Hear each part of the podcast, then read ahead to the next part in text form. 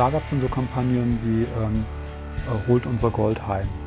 Sowas, wo dann auch plötzlich die ganzen Leute mit dabei waren, wo ich mir gedacht habe, hä, Gold? Was, wollen die von mit dem Gold?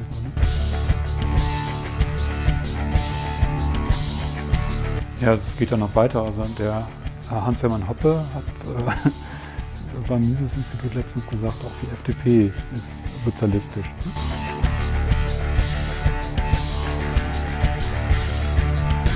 Die sind nicht auf dem Schirm von, ähm, von Sicherheitsbehörden, weil ähm, äh, Demokratiefeindlichkeit woanders vermutet wird.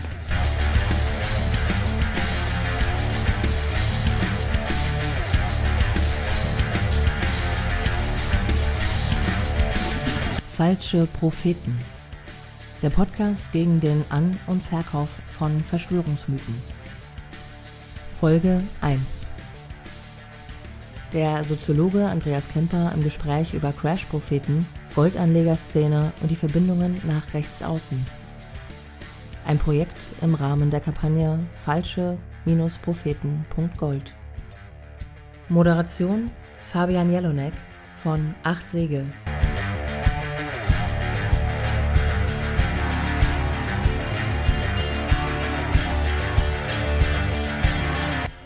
Ja, hallo und herzlich willkommen zu unserem kritischen Podcast rund um den Go for Gold Kongress in Wiesbaden. Mein Name ist Fabian Jelonek und ich sitze hier heute mit dem Soziologen Andreas Kemper. Herzlich willkommen. Hallo. Ja, wer ist Andreas Kemper? Ich habe schon gesagt, Soziologe. Du bist seit 2013 freiberuflich unterwegs. Äh, sicherlich keine, kein einfacher Weg mit äh, dem Thema Soziologie ähm, den Berufsweg äh, zu bestreiten. Du hast ein paar Steckenpferde. Dazu gehört die AfD, dazu gehört das Thema Klassismus, aber auch der organisierte Antifeminismus. Ist das soweit ja. richtig? Ja? Genau. Ja. Genau, und wenn man äh, mich irgendwie auf der Straße fragen würde und sagen würde, von Andreas Kemper habe ich noch nie was gehört, was ist das für ein Autor, würde ich als Metapher sagen, Andreas Kemper ist ja wie so eine Art Spürhund, der eigentlich die Spuren von antidemokratischen Verhalten, von gruppenbezogener Menschenfeindlichkeit, aber von, auch von systematischer ökonomischer Benachteiligung von Bevölkerungsschichten schon dort erschnüffelt oder wittert, wo quasi der gesellschaftliche Mainstream oder die Mehrheitsgesellschaft sagt, hier ist doch eigentlich gar nichts zu sehen, hier ist doch noch gar nichts passiert, äh, das ist doch alles noch im Rahmen. Und ganz charakteristisch dafür ist für mich auch, dass du im Prinzip äh, meines Wissens das allererste Buch über die AfD überhaupt geschrieben hast. Ja. Ähm, ich glaube, das war auch deshalb möglich, weil du dich schon mit diesen Vorläuferorganisationen der AfD auseinandergesetzt hast. Also seit wann hast du da quasi die Spur aufgenommen? Oh, das fing an schon mit äh, Thilo Sarrazin eigentlich. Also da habe ich angefangen äh, zu gucken, wer steckt eigentlich hinter Sarrazin, wer ähm, ähm, also Thilo Sarrazin hat ja, dort, hat ja damals das Buch geschrieben, ähm, Deutschland schafft sich ab. Und ähm, wurde dann halt ähm, auch von Prominenten gefördert, die haben ihn verteidigt und so weiter. Und ich habe dann geschaut, was sind das für Leute, die ihn da fördern gibt es dann Netzwerke und diese Netzwerke haben mich dann letztlich eben auch zur AfD geführt, also zu einer AfD, die es noch nicht gab, also zu den Vorläufern der AfD. Ja, und wir sprechen gleich sicherlich noch über die Zusammenhänge, die es auch gibt zwischen solchen Kongressen äh, wie dem, der jetzt in Wiesbaden stattfindet, und der Alternative für Deutschland. Aber erstmal die Frage, diese, ich nenne das immer recht flapsig, Goldanlegerszene. Wann bist du auf die das erste Mal gestoßen und hat es vielleicht auch schon damals irgendwelche Überschneidungen eben zu diesen Vorläuferorganisationen von der AfD gegeben? Ja, eigentlich schon. Also ich habe, ähm, also ich war erstmal überrascht. also ich war überrascht darüber, wie viel äh, Gold, also wie, wie, wie stark Gold damals eine, eine, Rolle gespielt hat. Also ich hatte mich beschäftigt, eben erstmal mit Tino Sarrazin, dann mit Hans-Olaf Henkel als einen äh, Verteidiger von ihm, dann mit solchen Gruppierungen wie dem Bürgerkonvent, Konvent für Deutschland, wo ähm, sich Leute zusammengeschlossen hatten, die äh, im Großen und Ganzen ge gefordert haben, wir brauchen mehr wir brauchen weniger Parteien, weniger Parlamentarismus, ähm, wir brauchen weniger Sozialstaat, wir brauchen weniger Steuern, ähm, die sich dann auch konkret, äh, als, es, als sich die AfD damals formiert hat, auch ganz stark gegen den europäischen Stabilitätsmechanismus geschossen haben, gesagt haben, hier, wir müssen halt den Euro reformieren, wir müssen dafür sorgen, dass äh, Griechenland aus der EU rausfliegt oder zumindest aus dem Euroverbund rausfliegt. Und da gab es dann so Kampagnen wie ähm, äh, holt unser Gold heim. Ne? Mhm. Sowas, wo dann auch plötzlich die ganzen Leute mit dabei waren, wo ich mir gedacht habe, hä, Gold? Was, was wollen die von, mit dem Gold? Ne? Warum soll das Gold heimgeholt werden? Ne? Und, und mhm. so weiter. Ja, und dann Goldstandard waren dann so, ja, solche Sachen spielten da plötzlich eine Rolle. Mhm. Ja, also diese Initiative holt unser Gold heim, die wollten ja quasi die Goldreserven, die in den USA eingelagert sind, die aber quasi äh, von Deutschland dort eingelagert wurden, dass sie wieder zurück nach Deutschland geholt werden. Ähm, da steckt ja eigentlich auch schon diese, dieser Verdacht mit drin, wenn das äh, weiter in den USA liegt, dass das weg sein könnte. Ähm, wir haben ja diese gleiche Verdachtshaltung auch in AfD-Kampagnen wie Rettet unser Bargeld eigentlich so ein ja. bisschen mit drin. Ne? Also diese Unterstellung, dass da immer irgendwelche anderen äh, Mächte oder so unterwegs wären, um irgendwie das Feste, das Wertstandhafte irgendwie äh, uns Deutschen in Anführungszeichen ähm, wegzunehmen. Ähm, wie erklärst du dir grundsätzlich diese Fixiertheit auf Gold? Hat das nur solche mystischen Hintergründe, dass man irgendwie äh, mit Gold eben eine besondere Werthaltigkeit verbindet oder steckt da auch ein äh, tatsächlich ideologischer Hintergrund dahinter oder ein, ein, wirtschaftspolitischer Ansatz? Ich hatte ja 2013, also noch also vor der Bundestagswahl 2013, also parallel quasi zur Gründung der AfD, hatte ich ja dieses AfD-Buch geschrieben. Und da gab es ein Kapitel, das hieß Die Hartgeld-Essentialisten. Mhm muss ich kurz erklären, also Hartgeld, klar, damit ist dann sowas gemeint wie Gold oder Silber. Das gibt ja auch da eigene Seiten, die nennen sich dann Hartgeld.com und so weiter. Also das Harte spielt auf jeden Fall eine Rolle.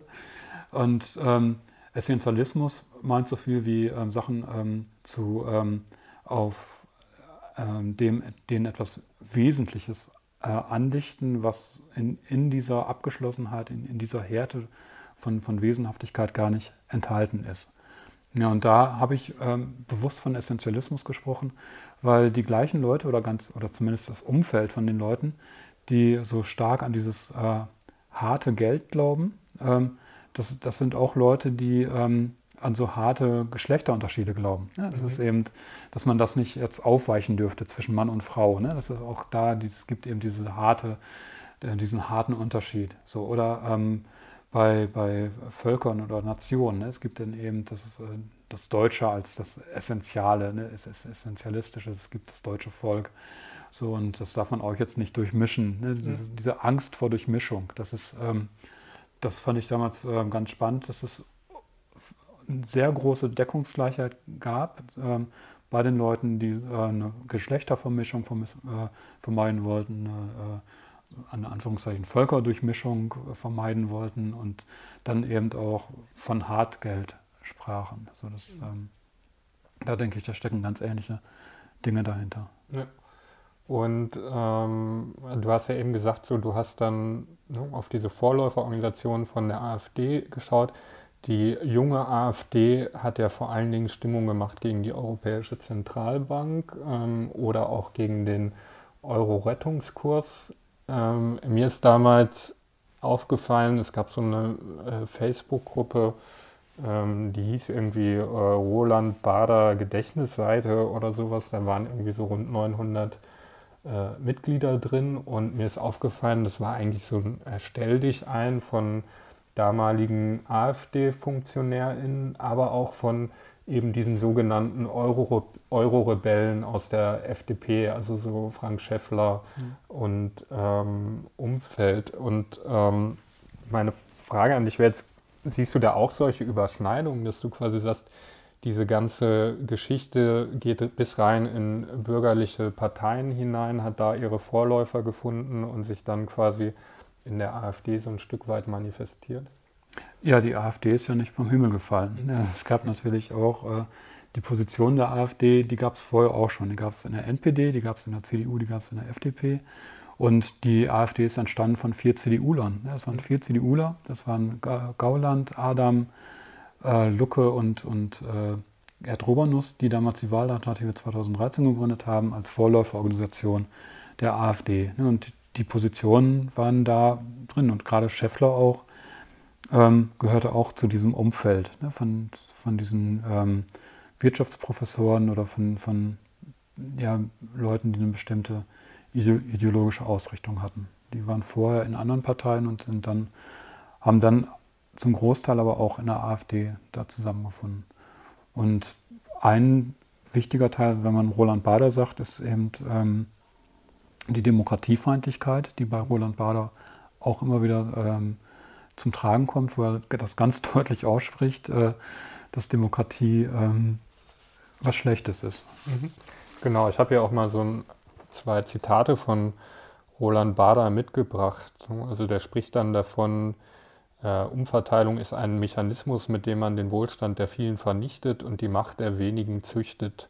Sie ist eine geistige und sozioökonomische Monokultur, mit deren Hilfe man den Menschen weismachen will, dass die Gänseblümchen zu Sonnenblumen werden, indem man alle Sonnenblumen auf Gänseblümchenhöhe niedermäht. Was will der uns damit eigentlich sagen? Also das, für mich klingt das nach ähm, quasi der Sozialstaat ist ähm, das Böse und eigentlich müssen wir den Sozialstaat platt machen. Genau, das richtet sich äh, ganz zentral gegen äh, den, den, zentralsten Absatz eigentlich oder einer der zentralsten Absatz äh, unserer, unseres Grundgesetzes, nämlich äh, Artikel 20 Absatz 1, dass Deutschland sozialer und demokratischer Bundesstaat ist. Ne, das ist also es richtet sich gegen soziale Gerechtigkeit, ganz zentral. Aber es gibt ähm, von Bader eben auch eine ganze Reihe ähm, von Zitaten, äh, von Aphorismen, die sich ganz deutlich auch gegen Demokratie wenden. Und das gehört zusammen, ne? weil eben die Demokratie dafür sorgt, dass es sozial ist und äh, das Soziale dafür sorgt, dass man äh, einen demokratischen Staat haben kann. Und das soll gemeinsam abgeschafft werden. Mhm. So. Das heißt eigentlich, wir haben in Deutschland eine ähm, ideologische Gruppierung im weitesten Sinne, eine ein Zusammenschluss, der auf verschiedenen Ebenen stattfindet, in Form von Institutionen, von ähm, äh, Vereinen und Co., wo sich Leute treffen, die eigentlich noch mal ein gutes Stück über das, was man als Neoliberalismus kennt, hinausgehen. Also die quasi sagen, ähm, äh, nicht nur die, also der Kapitalismus regelt alles in der Wirtschaft, sondern die darüber hinausgehen und eigentlich sagen, ähm, wir müssen den Sozialstaat grundsätzlich abschaffen und wir müssen auch darüber nachdenken, die Demokratie in Frage zu stellen. Ja, also das sind äh, auf jeden Fall die Roland-Bader-Preisträger. Es gibt dann so einen Roland-Bader-Preis. Ne, die gehören auf jeden Fall dazu. Die findet man dann auch in der AfD.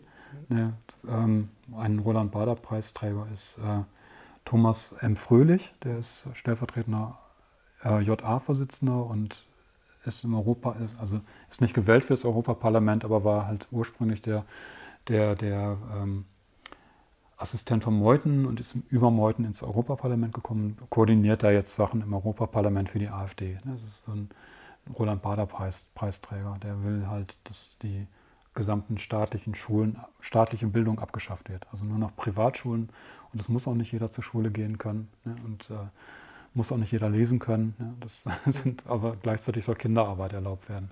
Mhm. So, das sind so Positionen ne, von diesen Roland Bader Preisträgern oder Markus Krall, auch ein Roland Bader Preisträger. Ja, und die, die ganze Ideologie wird halt äh, momentan sehr stark, also eigentlich ähm, in einem Institut halt vorangebracht, was erst nach Roland Bader aufgebaut wurde, das Mises-Institut. Und das ist wiederum bei Degussa Goldhandel angesiedelt, also einer Goldhandelsfirma, der größten Genau, über die Firma müssen wir gleich noch äh, sprechen. Vorher aber nochmal die Frage, wie benennst du diese Szene eigentlich? Also ich habe jetzt am Einstieg gesagt, irgendwie Goldanlegerszene, weil das irgendwie offensichtlich ist, dass es äh, äh, dort ein äh, Thema ist, aber das ist ja kein äh, vernünftiger äh, Begriff, um dieses Phänomen zu fassen. Ähm, ich weiß, in den USA gibt es Begriffe wie Paläokonservatismus oder Paläoliberalismus. Ähm, was kennst du für Begriffe? Welche verwendest du selber für diese ideologische Ausrichtung? Also wenn es nur um Gold geht, würde ich von Hartgeld-Essentialisten sprechen. EssentialistInnen. Also sind aber vor allen Dingen, das ist auffällig, fast, fast nur Männer. Also es gibt einige wenige Frauen dabei, fast nur Männer.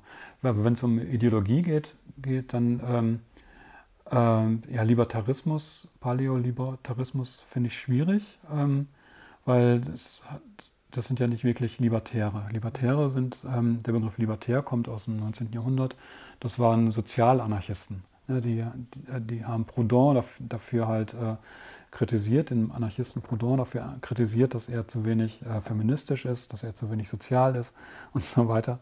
Das meint eigentlich libertär. Ne? Und da kommt der Begriff her. Und was äh, die wollen, ist ja nicht libertär, sondern es ist halt Freiheit für das Privateigentum. Ne? Und deswegen werden die ähm, eigentlich richtig benannt als äh, äh, Proprietaristen, vom Proprius, also vom Eigentum. Aber im Deutschen ist es schwer auszusprechen. Also Deutschland in allen anderen Sprachen, fast allen anderen Sprachen, in fast den meisten europäischen Sprachen, so ist es Property oder Proprius, oder es ist klar, dass es heißt Eigentum. In Deutschland müssen man die Eigen, äh, Eigentums, schwer mit Eigentum. also in der zentrale Zeitschrift heißt eigentümlich frei, ne, es ist mhm. drin, aber deswegen würde ich die Proprietarians, äh, also ich nenne die Proper, ne? mhm. oder Props oder so.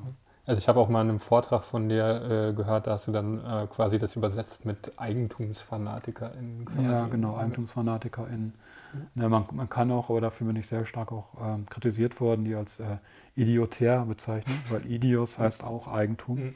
Und der Begriff, äh, wo halt auch das von Idiot herkommt, das ist eben äh, mit Dummheit irgendwie zusammenhängt. Das kommt auch tatsächlich äh, daher, dass Leute sich damals zwar zurückgezogen haben aus dem Sozialen, für sich da waren und äh, dann halt dumme Entscheidungen getroffen haben. Ja, das sind halt, äh, von daher kommt idiotär würde da passen, aber es ist halt schwierig, ne, weil der Nationalsozialismus eben mit dem Begriff ähm, Idiot eben dann nochmal eine eigene äh, Marke gesetzt hat. Und, äh, aber ähm, das, da, also da, oder, oder Totalkapitalisten, darum geht es ja letztlich, ne, komplett den äh, Kapitalismus komplett durchzusetzen, dass nichts mehr außerhalb der Logik des Kapitalismus funktioniert. So. Und genau, also wir beide haben jetzt, äh, du dich sowieso sehr intensiv in dieses Thema eingelesen, ich mich auch ein bisschen. Lass uns mal so ein kurzes Ping-Pong machen. Was sind so die offensichtlichsten oder auch absurdesten Forderungen, die aus dieser Szene gestellt werden, wo ganz klar wird für dich, ähm, das sind Antidemokraten? Uff, ja, eine hatte ich schon genannt mit Thomas M. Fröhlich, also den, das ganze Bildungssystem komplett zu entstaatlichen. Also nur noch Privatschulen mit der ganz klaren Aussage auch noch, wenn nicht alle dann aufgenommen werden in eine Schule, weil die Schulen, denen darf ja nichts vorgeschrieben werden, dann sind das eben, äh, haben die ein Pech gehabt, es muss ja nicht jeder zur Schule gehen. Genau, also ich erinnere mich an äh, so eine Passage vom äh, Rothbard, ähm, der im Prinzip geschrieben hat, wenn man also so eine Gesellschaftsvision geschrieben hat und da hieß es dann unter anderem zum Demonstrationsrecht, brauchen wir nicht, äh, sondern äh, die Straße, auf der man demonstrieren will, die gehört ja jemandem und dann kann man ja den dafür bezahlen, dass man auf der Straße demonstriert und das fand ich äh, schon fast einen putzigen Gedanken, also vollkommen klar ist, diese Person hat noch nie selber daran äh, gedacht zu demonstrieren und auch das Grundprinzip davon äh, nicht so ganz verstanden. Ja. Genau, fällt dir sonst noch was ein, wo du sagst, wird das so schlaglichtartig sofort ähm, äh, klar, wohin der, wohin der Hase läuft? Ja, also das Gesamtkonzept, ne, das, das finde ich halt ähm, so heftig, dass also äh, da wirklich dann äh, nur noch, also es wird ja auch direkt so gesagt, dass es, ähm, äh, Demokratie ist Abstimmung mit dem Geldbeutel. Ne? Mhm. Also wenn man, also wenn das Geld ist quasi Demokratie. So, mhm. Dann braucht man keine Demokratie mehr, weil das Geld stimmt ja ab. So, das ist, äh, wo dann auch klar ist, wer kein Geld hat, hat eben nichts zu sagen. Mhm. genau, und dann äh, würde ich dir als nächstes mal so zwei, drei äh, Titel von den Veranstaltungen, die da jetzt in Wiesbaden stattfinden sollen, hinwerfen und kannst mir anschließend mal sagen, äh, was du damit assoziierst. Also da haben wir dann beispielsweise einen Vortrag von Dr. Daniele Ganser, Können wir Medien noch trauen, von 9-11 bis Corona. Oder von Marc Friedrich, Der größte Crash aller Zeiten, Wirtschaftspolitik, Gesellschaft, wie sie jetzt noch ihr Geld schützen können. Oder von Professor Dr. Max Otte, Weltsystemcrash, Corona, Reset und die Geburt einer neuen Weltordnung. Und dann gibt es zum Abschied, das soll wohl so eine Art Auflockerung sein von einem äh, Kabarettisten oder Satiriker, wenn man ihn so nennen kann, Ludger Kusenberg. Wer erfolgreich ist, hat ein Problem in Deutschland. Über unser schräges Moralverständnis und was Unternehmen daraus lernen sollten. Ja, was machen diese Titel mit dir? Was assoziierst du damit?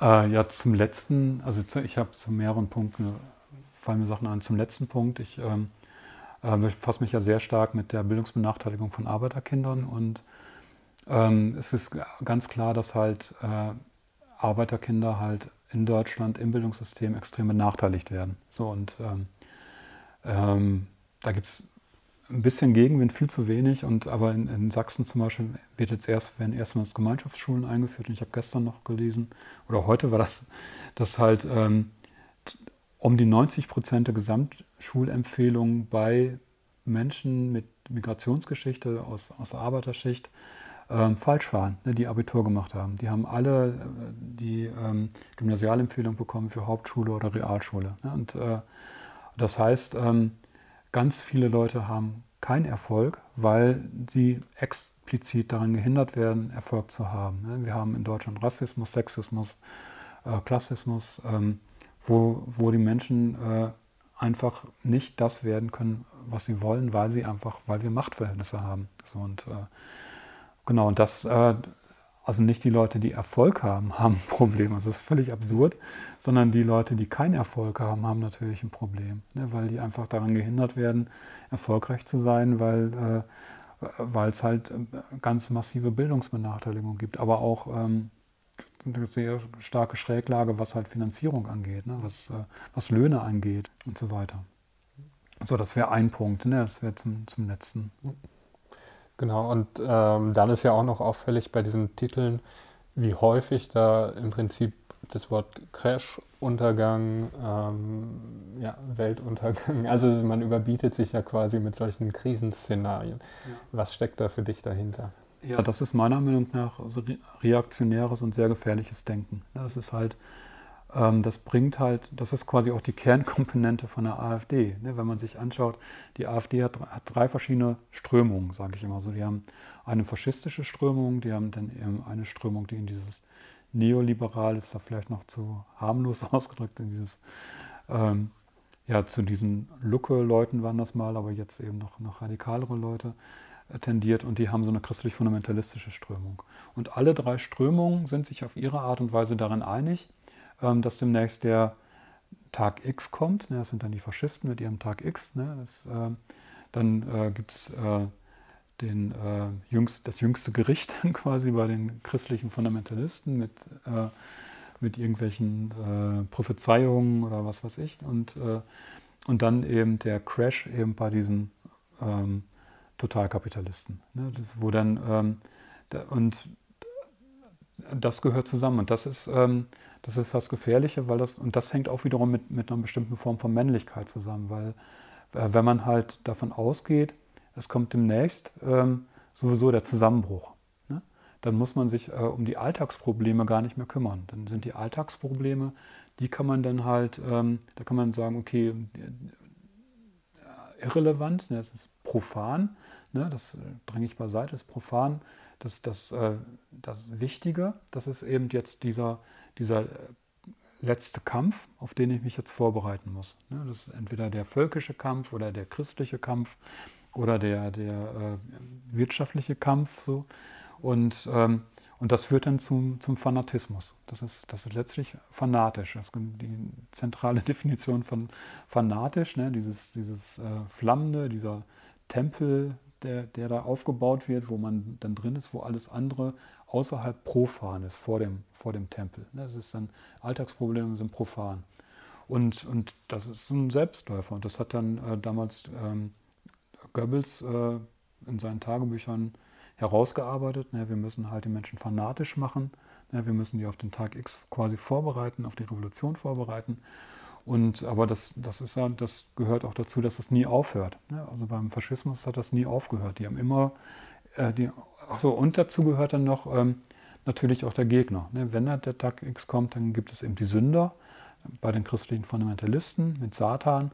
Dann gibt es die, ähm, äh, die, äh, äh die Fremden, ne? die, äh, das Judentum oder die, die Ausländer oder Islamisten halt äh, bei den ähm, bei den Faschisten und dann gibt es eben die Sozialisten eben bei, den, bei diesen Totalkapitalisten als äh, die Gegner. So. Und äh, genau, und die Gefahr besteht dann natürlich, dass einige Leute dann ähm, das Ganze halt vorspulen und jetzt schon mal anfangen ne, und dann Waffen rausholen und, und schießen. Und das ist halt eine Form von, von vor allem von Männern, die da drauf abfahren, weil dann muss, muss man sich eben nicht mehr um die Alltagsprobleme kümmern, sondern man hat diesen Tag X vor Augen. Mhm. Ja, jetzt werden vielleicht viele Hörerinnen und Hörer dieses Podcasts sagen, beim Stichwort Sozialismus, mh, wie funktioniert der denn 2021 als, als Angstbild oder als äh, Gegenbild? Äh, ist nicht die DDR und äh, die UdSSR äh, längst Geschichte? Müssen wir heute Angst haben vor Sozialistinnen? Ähm, gleichzeitig weiß ich auch aus meinen Facebook-Recherchen und Co., ja, es gibt tatsächlich eine Blase in Deutschland, die ist der Meinung, dass wir aktuell sogar von äh, Sozi einer Sozialistin geführt werden. Für die ist Angela Merkel eine Sozialistin. Wie funktioniert dieses Feindbild? Ja, es geht dann noch weiter. Also der Hans-Hermann Hoppe hat äh, beim Mises-Institut letztens gesagt, auch die FDP ist sozialistisch. Ne? Also Christian Lindner ist Sozialist? Genau, Sozialist, ja klar. Ähm, Lindner ist äh, für Hoppe wäre der Sozialist. Ja, und äh, ähm, das ist natürlich ein ganzes Weltbild, was dahinter steckt, was mit dem, mit dem eigentlichen mit der eigentlichen Idee von Sozialismus nicht mehr viel zu tun hat. Da wird dann auch der Nationalsozialismus mit reingepackt, heißt der auch Sozialismus. Ne, das, ist, äh, das ist dann alles links. Ne? Also Nationalsozialismus ist links, Merkel ist links, sie ist ja auch Sozialistin. Ne? Ähm, allein schon wegen Corona, wie sie mit Corona umgeht, ist sozialistisch. Ähm, äh, Klimasozialismus, ne? es gibt einen Corona-Sozialismus, es gibt einen Klimasozialismus, alles sozialistisch. So, und ähm, das äh, Feindbild, was dahinter steckt, das ist eigentlich auch schon ganz alt. Das, das gab es auch schon bei den Nazis mit dem Kulturbolschewismus. Ja, der funktioniert ja ganz ähnlich und das heißt dann heute, äh, nennen die das dann Kulturmarxismus. Und dieser Kulturmarxismus als, äh, der wurde halt richtig bekannt, der Begriff, mit, äh, mit Breivik, ne, mit dem Attentäter Breivik. Der hat, der hat den Begriff Kulturmarxismus auf den Punkt gebracht. Das war ähm, äh, in, sein, in seiner Schrift, tausend, tausendseitiges Werk, was er da geschrieben hat, abgeschrieben hat vor allen Dingen, da ging es auch zentral um den Kulturmarxismus, der abgewehrt werden muss. Und er hat gesagt, der Kulturmarxismus hat eine neue ähm, Ideologie und das, die neue Ideologie ist, oder er hat eine neue Armee, hat er gesagt, die, die Armee ist der Feminismus. Das ist die neue Armee des Kulturmarxismus und die haben eine neue Waffe und die Waffe des Kulturmarxismus ist Political Correctness, ne? politische Korrektheit. So, und dagegen muss jetzt halt mit Waffengewalt gekämpft werden. So, und ähm, und seither ist der Begriff Kulturmarxismus äh, sehr breit, hat immer mehr Anhänger gefunden, diese Ideologie. Ähm, und findet sich dann sowohl eben bei den äh, Faschisten in der AfD um Höcke und so weiter, die sprechen von Kulturmarxismus, als auch die christlichen Fundamentalisten, so Pius-Brüderschaft und so weiter, ähm, die sprechen von, äh, christlichen, äh, von, von Kulturmarxismus, als auch die Leute um Markus Krall und äh, äh, Hans-Hermann Hoppe und so weiter, die sprechen dann auch vom Kulturmarxismus. Das ist so, eine, so ein gemeinsames Feindbild, ne, wo dann halt gesagt wird, dass eben nach dem, schon während des Zweiten Weltkriegs sind die, sind, sind, ist die Frankfurter Schule halt in die Vereinigten Staaten gegangen und haben da dafür gesorgt, dass im Nachkriegseuropa dann Sozialismus eingeführt wird, aber diesmal vor allem kulturell. Ne, und das ist, ja, so funktioniert das halt. Genau, und Kulturmarxismus, das ist dann auch das erste Stichwort für unsere PartnerInnen vom Projekt Spiegelbild, die für uns in jeder Folge ein typisches Narrativ für diese Goldanlegerszene kurz zusammenfassen und auf den Punkt bringen. Wir hören mal rein. Die Erzählung vom Kulturmarxismus, wie sie uns heute begegnet, entstand in den 1990ern in der Alt-Right-Bewegung der sogenannten alternativen Rechten in den USA. Sie kann als Weiterentwicklung eines überzeichneten Feindbildes vom Kommunismus aus dem Kalten Krieg aufgefasst werden, das nach dem Zusammenbruch der Sowjetunion zum Feindbild Kulturmarxismus aktualisiert wurde.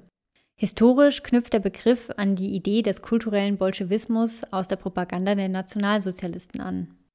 Die Verschwörungserzählungen vom Kulturmarxismus oder Cultural Marxism beinhalten die Vorstellung, durch eine sozialistische Elite werde die Zerstörung der westlichen Zivilisation vorangetrieben. Jüdische Intellektuelle der Frankfurter Schule hätten die marxistischen Bestrebungen von der Sphäre der Ökonomie auf die der Kultur verlagert. Explizit genannt werden die Mitglieder des Frankfurter Instituts für Sozialforschung, die in den 1930er Jahren in die USA migrieren mussten und nach dem Sieg der Alliierten über die Nationalsozialisten wieder nach Frankfurt zurückkehrten. Mit der Verschwörungserzählung wird der Mythos verbreitet, dass durch Ideen wie politische Korrektheit, Multikulturalismus, Feminismus und linke Identitätspolitik die Zersetzung dann von wahlweise eben der westlichen Kultur, christlicher Religion, den nationalen Grenzen und oder der traditionellen Familie betrieben wird. Durch die angebliche Unterwanderung von Zivilgesellschaft, den Medien und den Universitäten sei es gelungen, das finstere Bestreben dieser Kulturmarxisten zu verstetigen und gesellschaftlich zu verankern. Die Verschwörer werden als Kulturkrieger gedacht, die letztlich für alle vermeintlichen modernen Übel verantwortlich seien. Zu diesen Übeln werden dann unter anderem Feminismus und die Gleichstellung der Frau, sexuelle Befreiung, die Gleichstellung von Menschen, die von Rassismus betroffen sind, Multikulturalismus, homosexuellen Rechte und in bestimmten Kontexten auch Umweltschutz gezählt. Es wird hier jüdischen Intellektuellen und ihren Unterstützerinnen unterstellt, für die angeblichen Übel der Moderne verantwortlich zu sein. Zusammenfassend kann man also sagen, dass die Erzählungen um diesen Begriff antisemitischen Charakter haben. Der antisemitisch aufgeladene Begriff des Kulturmarxismus stellt auch eine Art ideologischen Rahmen dar, an den andere Verschwörungserzählungen und Vorstellungen mühelos anknüpfen können etwa frauenfeindliche und rassistische Ressentiments und alles Mögliche, was als Feindbild ausgemacht wird, werden in den Erzählungen eingewoben und erscheinen dann auch als kulturmarxistische Bestrebungen. Die Behauptung von Verschwörungsideologen, bei Kulturmarxismus handle es sich vor allem um ein linkes, sozialistisches Vorhaben, kann dabei den antisemitischen Kern der Erzählung kaum verschleiern. Zur aktuellen Verwendung des Begriffs Kulturmarxismus lässt sich sagen, dass sich eine Bezugnahme auf den Begriff etwa bei der Bundestagsabgeordneten Beatrix von Storch oder dem libertären Autor Markus Krall finden lassen, aber auch beim Attentäter von Utøya, Anders Breivik. Vor allem in den USA und Europa ist die Rede vom Kulturmarxismus heute weit verbreitet und findet AnhängerInnen von der extremen Rechten bis in die vermeintliche Mitte der Gesellschaft. Super, vielen Dank an die Kollegin von äh, Spiegelbild. Ich sitze hier weiterhin mit Andreas Kemper, dem Soziologen, der sich schon länger mit dieser Goldanlegerszene beschäftigt. Ähm, wir haben schon ein bisschen herausgearbeitet, dass äh, hinter dieser Szene im Prinzip ein zutiefst antidemokratisches Weltbild steht, die Vorstellung, dass der Kapitalismus weit mehr als das Wirtschaftsleben äh, bestimmen sollte, sondern auch unser soziales Miteinander und letztendlich die Demokratie, wie wir sie kennen, abschaffen sollte. Ja, und ähm, Andreas Kemper hat in der ersten Hälfte von äh, dieser Podcast-Folge schon mal kurz so einen Namen gedroppt, Degussa Goldhandel. Und da würde ich jetzt gerne nochmal verstärkt mit ihm eintauchen, weil das eine Firma ist, mit der du dich intensiv beschäftigt hast. Ich glaube, viele Leute haben schon mal irgendwie den Begriff Degussa gehört. Es gibt aber einen Bruch quasi in der Geschichte dieses Unternehmens. Ähm, vielleicht kannst du uns das mal erklären, dass man das nicht ähm, verwechselt nachher. Genau, so Degussa ist eigentlich, kommt aus dem 19. Jahrhundert. Das heißt eigentlich Deutsche Gold- und Silberscheideanstalt. Und ähm, der Name Degussa, also das Akronym Degussa, also diese Zusammenfassung, äh, ist eigentlich erst im Nationalsozialismus zum Begriff geworden, ne, weil Degussa ähm, im Nationalsozialismus an Bedeutung gewonnen hat. Ähm, die eigentlich, kann ich gleich nochmal kurz darauf eingehen, aber die, ganz kurz noch, die eigentliche Firma Degussa ähm, heißt heute Evonik. Und ähm, Evonik hat äh, seine Geschichte aufgearbeitet, fängt schon in den 90er Jahren an und hat ähm, äh, äh, Historiker dran gesetzt, die die eigene Geschichte aufarbeiten sollten. Und das haben die auch relativ schonungslos gemacht. Und Evonik dokumentiert das dann auch auf seiner Website zur Geschichte des Unternehmens, wo dann halt zu lesen ist, dass ähm, äh, die Gussa damals äh, Zwangsarbeiter aus KZs ähm, äh, für sich hat arbeiten lassen und also Zwangsarbeit äh, gemacht hat. Dann haben die arisiert, dann haben die, ähm, äh, waren die beteiligt am deutschen, am nationalsozialistischen Atomwaffenprogramm und sie haben äh, Zyklon B an äh, Auschwitz geliefert, weil ja ähm, Zyklon B eben als Blausäure ähm, eben, da waren die eben dran beteiligt, weil, weil das eben auch zu, zur Trennung von Gold eben äh, auch benutzt wurde oder zumindest in dem weiteren, weiteren Zusammenhang hatten die da mit Chemie auch zu tun.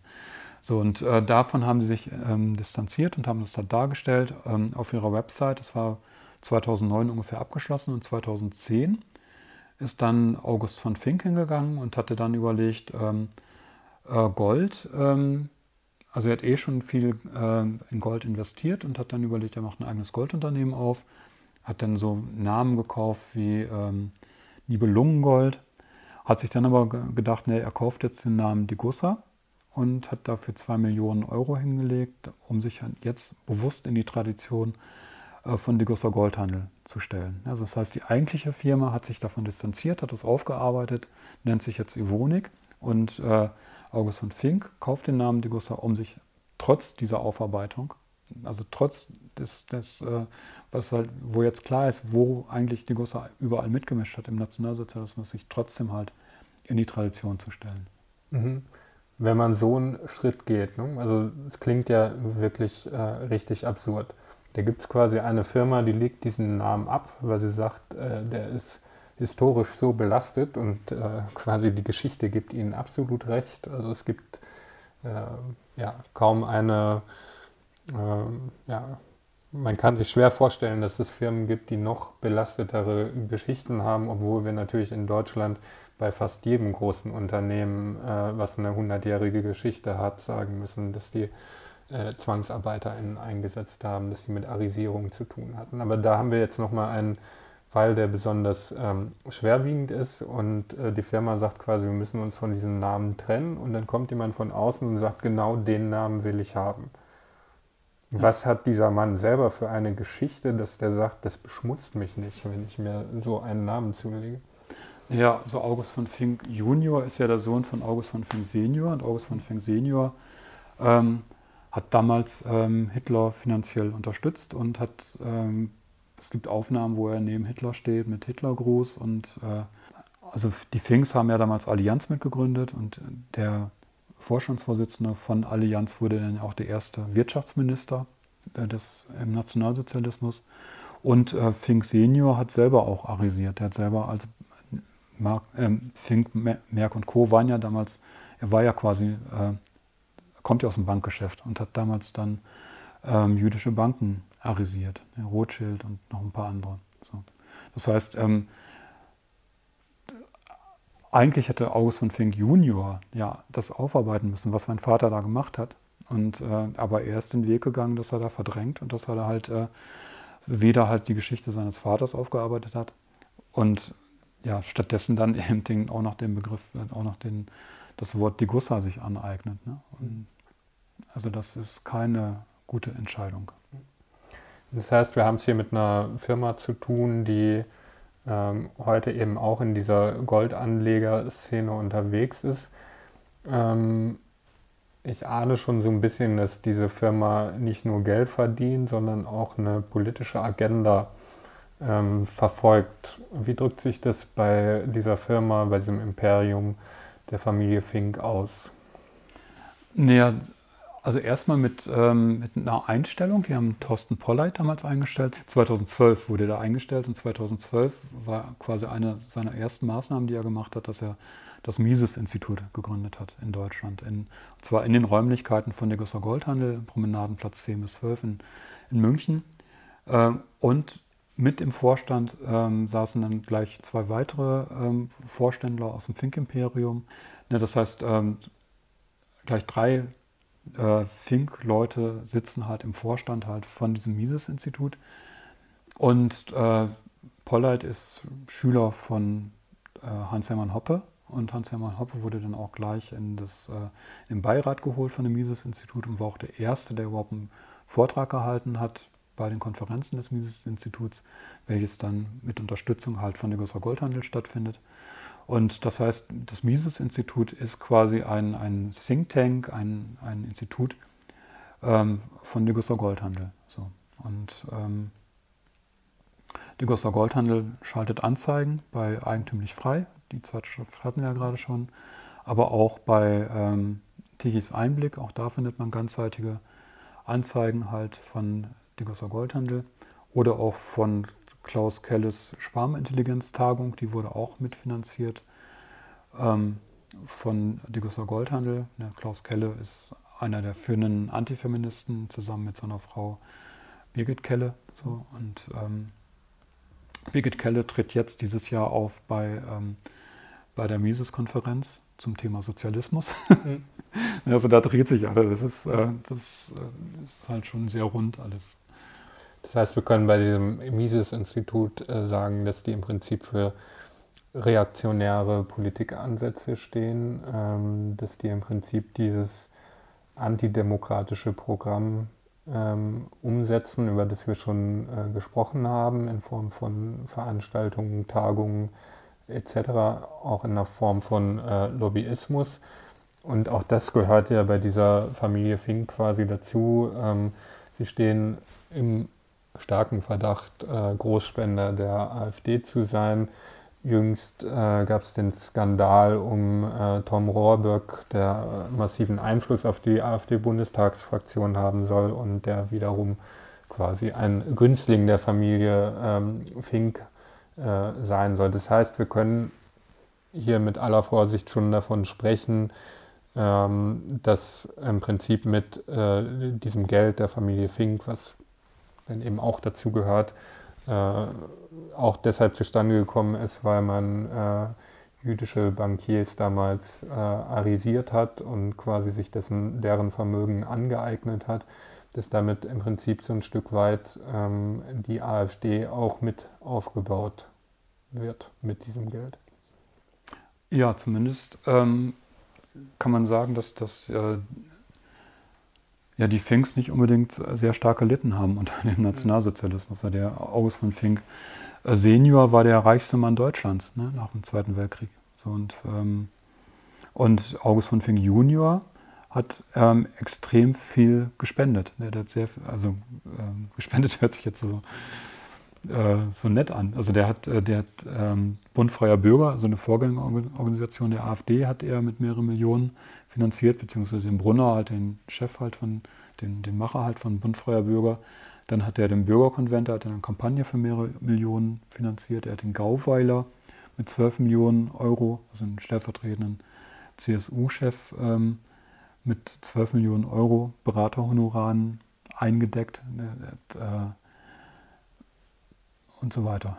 Also das heißt, da ist enorm, enorm viel Geld für politische äh, Gruppierungen geflossen. So.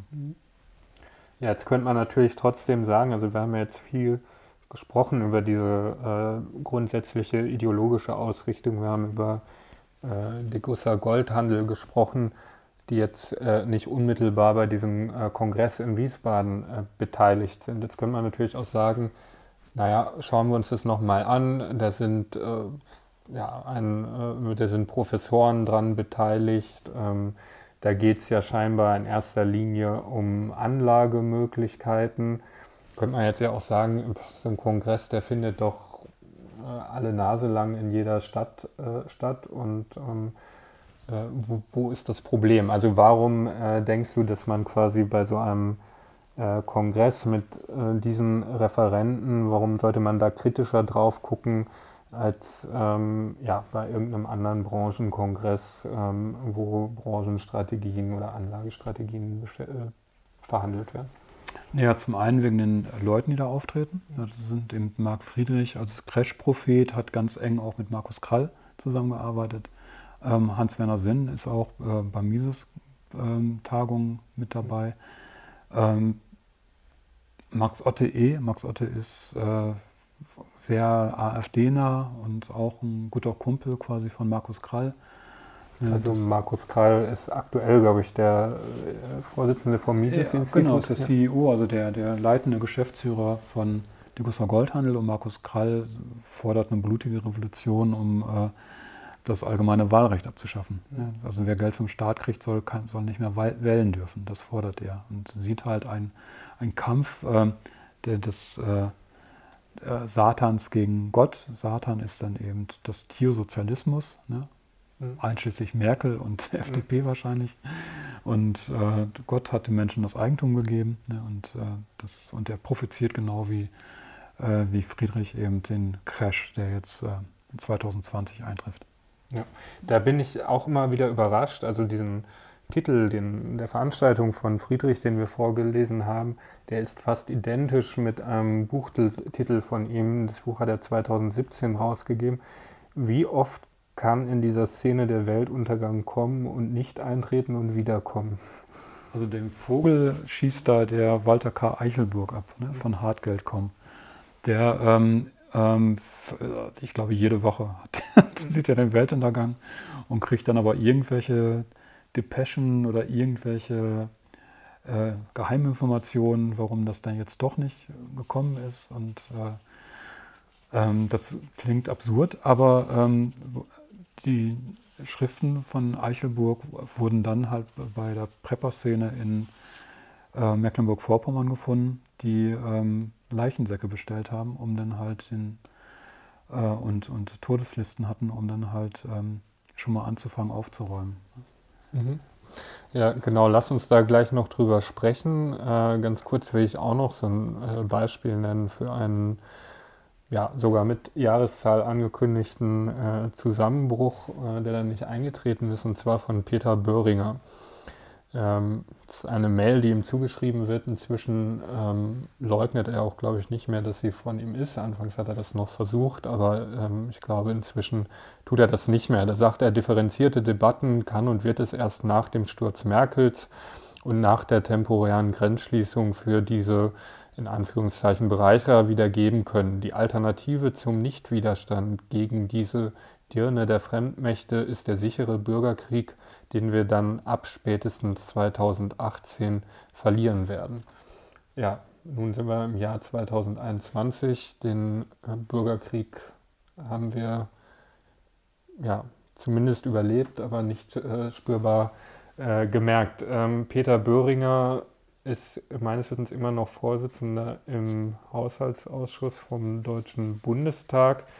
Ähm, vorher hat er die, eine Webseite betrieben, die nannte sich äh, Goldseiten. Also er stammt auch äh, genau aus dieser Ecke. Ähm, wir haben schon darüber gesprochen, Verbindungen zur AfD. Sowas überrascht dich wahrscheinlich gar nicht mehr, ne? dass solche Leute äh, dann in der AfD aufschlagen und Karriere machen. Nö, nö, das passt ja gut rein.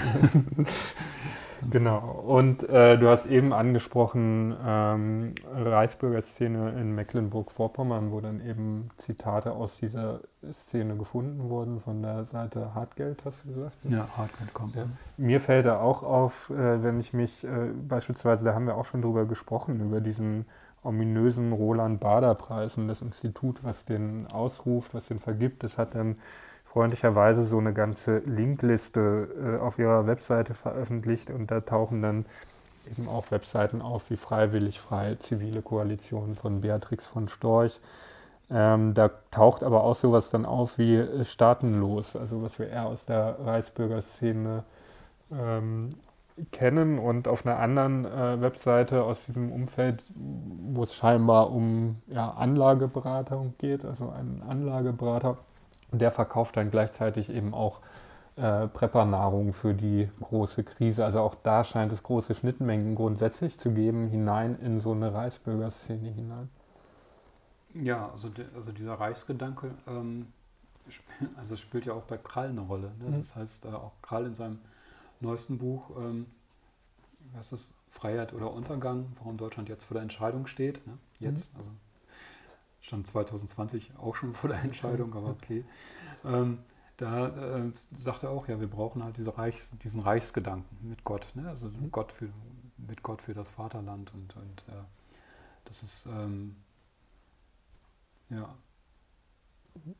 Ja, und allgemein scheinen diese Leute eben keine Verteidiger des äh, Prinzips Staats zu sein. Also man, äh, ja. genau, man will ja quasi eh den Rückzug ins Private und ähm, ja, wenn man sich anschaut, es gibt ja quasi auch ein Pendant zur Reichsbürgerszene in den USA, die sich dann natürlich nicht auf ähm, äh, das Deutsche Reich berufen, ähm, sondern die sich dann eben auch eigentlich eher auf so eine ganz krude Vorstellung von einem Privatheitsbegriff berufen und ähm, ja, ähm, aber eigentlich dasselbe Programm fahren wie hier äh, die Reichsbürger. Wie weit das gehen kann, das kann man auch an einem Beispiel sehen, was du auch immer wieder in, Vorfeld, äh, in Vorträgen darstellst, die sogenannte private Stadt. Was ist damit gemeint und was steckt dahinter? Ja, es gab halt bei einer Mises-Konferenz, 2017 war die, glaube ich, Small is Beautiful hieß die. Da ist ein ähm, Titus Gebel aufgetreten. Der war ursprünglich äh, hat er so eine Rohstoff, deutsche Rohstoff AG aufgebaut und damit äh, gut Geld verdient. Die ist dann in die Vereinigten Staaten gezogen, weil hier Fracking verboten ist. Und erst seither ist er ähm, Vertreter von so einer Privatstadt-Idee. Hat er die auch vorgetragen und auch da ging es dann, Thorsten Polleit und er waren sich dann auch einig, dass eben äh, Demokratie ähm, ist Unsinn. Ne? Wir müssen die Demokratie abschaffen, wir müssen das Politische abschaffen. Darum geht es auch mit der Privatstadt. Das Politische abschaffen und das heißt letztlich, einen Interessensausgleich abschaffen, nämlich zugunsten von äh, Privatunternehmern. Ne? So, und ähm, die, diese Privatjet-Idee wird jetzt tatsächlich umgesetzt ähm, in Honduras. Ähm, da ist auch Titus Gebel direkt beteiligt. Ähm, Gibt es jetzt so eine Stadt, die heißt Prospera und die wurde ermöglicht dadurch, dass ähm, in Honduras geputscht wurde und dann die Regierung auf die Idee kam, ähm, die ähm, so ein ganz, ganz neue Form von Sonderwirtschaftszonen einzurichten. Das Verfassungsgericht hat gesagt, ist nicht, verstößt gegen die Verfassung, wenn wir die Staatsgewalt an einen Privatunternehmer abgeben, wenn wir quasi das honduranische Land verhökern. Und es geht da um 35 Prozent des äh, honduranischen Landes, was von Privatisierung bedroht ist, 35 Prozent. Und äh, dann wurde einfach das Verfassungsgericht abgesetzt und jetzt, seitdem gibt es jetzt diese Möglichkeit der Sonderwirtschaftszonen, damals noch unter der ähm, Schirmherrschaft äh, von Barbara Kolm von der FPÖ aus Österreich. Also Honduraner sind da überhaupt nicht dran beteiligt. Ähm, und äh, in dieser Stadt, äh, die gehört jetzt quasi ein Privatunternehmen. Da wird jetzt das erste Hochhaus gebaut. Da sind dann Leute, die wollen da Stammzellentherapie, so ein Start-up für Stammzellentherapie aufbauen, Medizintourismus, was in Amerika und USA was in den USA und Europa verboten ist. Ne, das ähm, soll alles umgesetzt werden ohne demokratische Kontrolle. Demokratie sieht da so aus, dass 40 Prozent gehören, der Stimmen gehören dem Privatunternehmen, 30 Prozent der Stimmen gehören dann irgendwie den äh, Landbesitzern nach Quadratmeterzahl und, und den Rest der Stimmen, den dürfen sich dann irgendwie die, die eigentlichen Einwohner teilen mit den Landbesitzern. Ne, also Demokratie ist ausgeschaltet. Das ist dann die Idee, die da umgesetzt wird und da wollen die halt hin. So. Da wollen die hin. Für mich klingt das eigentlich eher nach einer Dystopie, ähm, nach einer Gesellschaft, in der ich nicht leben wollen würde und ähm, ja, auch nach etwas, was ähm, ja, vollkommen unvereinbar ist mit unserem Grundgesetz. Nun wissen wir nicht, wie die Vorträge hier beim Kongress äh, in Wiesbaden laufen werden. Dennoch, das glaube ich, konnten wir jetzt in unserem Gespräch ein bisschen ähm, identifizieren und feststellen, ähm, geht es da bei diesem Go for Gold Kongress eben nicht nur darum, irgendwelche Leute davon zu überzeugen, dass sie jetzt ihr Geld in Gold anlegen, sondern dahinter äh, steckt eine Ideologie und in der ist genau diese Gegnerschaft zum Sozialstaat, aber auch zur Demokratie angelegt. Nun fragt man sich natürlich ein bisschen äh, einerseits, warum finden solche Kongresse statt? Warum kriegen solche Kongresse äh, dann auch noch eine große schicke Bühne quasi hingestellt? Also wir haben ein bisschen recherchiert, wo die bisher auch waren. Und die waren dann auch in der Commerzbank Arena in Frankfurt. Also man spielt da bewusst auch damit, dass man Orte nutzt, die einen großen Namen haben, um sich vielleicht auch größer zu machen, ähm, als man ist. Das ist die eine Seite. Die andere Frage ist natürlich, wenn es so eine Entwicklung gibt, warum setzen sich eigentlich die Sicherheitsbehörden nicht damit auseinander? Oder habe ich was verpasst? Oder ist dir was bekannt, äh, dass äh, man dem einen oder anderen, zumindest der dort sagt, äh, das Wahlrecht gehört abgeschafft, mal auf die Finger klopft? Ja, also äh, ich denke da zwei Sachen, also noch zwei Fragen, also zwei Sachen dazu. Ein Thema war ja, ähm, wer Erfolg hat, ähm, ja, der, der, der hat schlecht in Deutschland. Ne? Das war so, damit haben wir angefangen. Und das heißt natürlich auch, da sitzen Leute, die, ähm, die haben Geld. Ne? Das, die haben, ähm, die, das sind Leute, die Erfolg haben oder vielleicht geerbt haben. Ne? Ein Riesenproblem in Deutschland ist ja eben, dass, dass die Erbschaft äh, ähm, eine immer größere Rolle spielt. Es werden 400 Millionen Euro in Deutschland vererbt, was nicht irgendwie durch eigene Leistung dann quasi, was man dann nicht durch eigene Leistung besitzt, sondern das kriegt man einfach geschenkt, von, weil die Eltern das Geld hatten. Und dadurch wird natürlich ähm, Geld von der Leistung quasi auch äh, ja, quasi abgezogen. Das hat nichts mehr irgendwie mit Leistung zu tun, und, äh, sondern es ist einfach was Essentielles, was da ist, was ein Wert an sich ist und äh, gar nicht mehr gefragt, wie bekommt es eigentlich her. So, und die ähm, können sich das dann natürlich auch leisten, so einen Kongress zu haben. Ne? Die, hier diese ähm, die Gustav Goldhandel-Kongresse, die finden halt im Bayerischen Hof statt. Der ist äh, der Bayer, ja, im Bayerischen Hof in München statt, am Promenadenplatz, zwei Häuser weiter von der Degussa äh, Goldhandelszentrale. Ja, das ist äh, Promenadenplatz. Das, äh, so und ähm, zum einen. Zum anderen, warum haben die Sicherheitsbehörden, Verfassungsschutz und so weiter das nicht auf dem Schirm? Also da ist auch der Hans-Hermann Hopp als einer dieser Vordenker von dieser Idee, dass, dass Staaten abgeschafft gehören, dass nur noch Privatunternehmen da sein müssen, dass auch äh, staatliches Geld abgeschafft gehört natürlich. Ähm, ähm, der hat das in der Jungen Freiheit damals ganz freimütig erzählt, warum er wurde gefragt, warum der Verfassungsschutz ihn als Demokratiefeind nicht verfolgt. Hat er gesagt, ja, ich bin Demokratiefeind. Ne, ist ja auch klar, es gibt ja nirgendwo Demokratie. Warum bei uns in einer Gesellschaft? Warum soll es da Demokratie geben? Das ist unnatürlich. Aber der Verfassungsschutz ähm, hat ja mit seinen ähm, ähm, Klassifikationsschemata, passen wir da gar nicht rein. Ne? Der Verfassungsschutz guckt halt nach, nach äh, äh, Linksradikalen, Kommunisten, der guckt vielleicht noch nach Rechtsextremen und Islamisten. Ne? Aber äh, Demokratiefeinde, die halt einen Totalkapitalismus wollen, hat er überhaupt nicht auf dem Schirm. Die passen gar nicht in deren Denkweise. Das hat er so wortwörtlich gesagt in der öffentlichen Zeitung und ähm, hat damit quasi recht behalten, weil auch danach ist nichts passiert. Ne? Die sind nicht auf dem Schirm von, ähm, von Sicherheitsbehörden, weil ähm, äh, Demokratiefeindlichkeit woanders vermutet wird. So, und die sind ja nicht nur demokratiefeindlich, die sind auch sozialfeindlich und in der Verfassung, im Grundgesetz, Artikel 20 Absatz 1 steht, Deutschland ist ein sozialer und demokratischer Staat. Die sind gegen beide Grundsätze, gegen beide Grundsätze von äh, Absatz 1, Artikel 20 und Artikel und äh, Absatz 4. Das ist das, wo die sich auch noch darauf berufen mit ihren Widerstandsideen. Ne? Das heißt, ähm, man darf halt Widerstand leisten. Ne? Dann äh, äh, aber das ist halt der, der, der, der vierte ähm, Absatz von Absatz 1, wo steht, Deutschland ist ein sozialer und demokratischer Staat. Und nur dann, wenn man dagegen, wenn man gegen den sozialen und den, und den demokratischen Staat was machen will, dann ist man berechtigt, Widerstand zu leisten. Ne? Genau, das auch noch äh, vielleicht ganz zum Schluss. Ich ähm, habe hier in Wiesbaden mal eine Veranstaltung von Thorsten Schulte besucht, dem selbsternannten Silberjungen, also auch jemand, der aus dieser Hartmetall-Szene kommt ähm, und äh, der eben auch wie viele von diesen Leuten Büchern äh, publiziert, in denen es vor Weltuntergängen nur so wimmelt. Ähm, die Veranstaltung fand statt äh, auf Einladung der Wiesbadener Alternative für Deutschland und äh, nur dieses Thema ähm, Widerstand.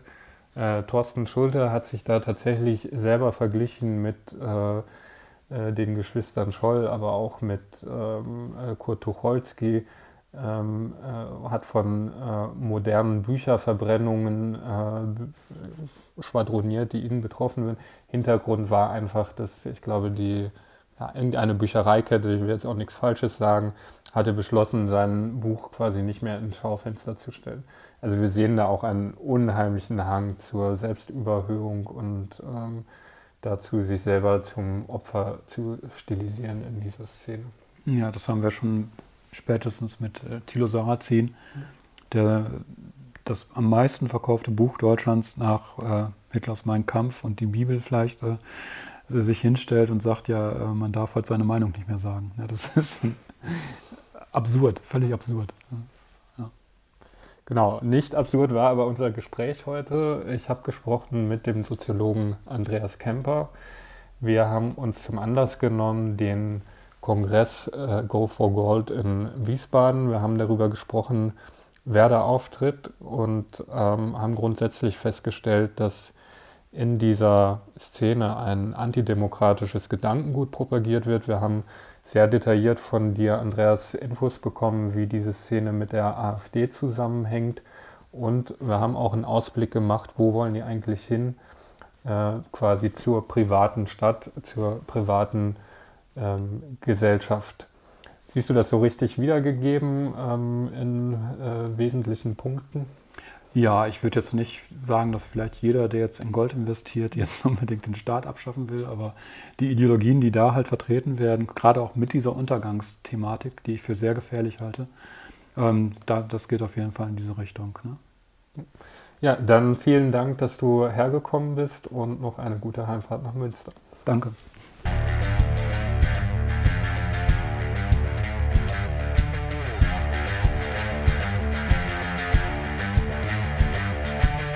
Falsche Propheten.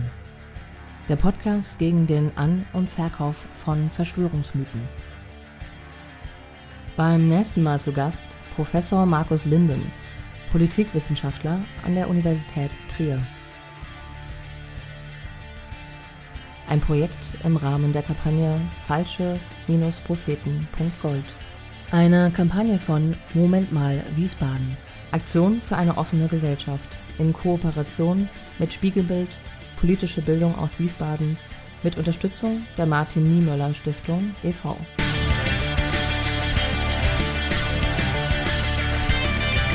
Moderation Fabian Jelonek. Auftextdefinition Verena Delto und Paul Henninger von Spiegelbild Politische Bildung aus Wiesbaden. Sprecherin Intro Sophia Oertel. Schnitt und Regie Pitt Reinisch.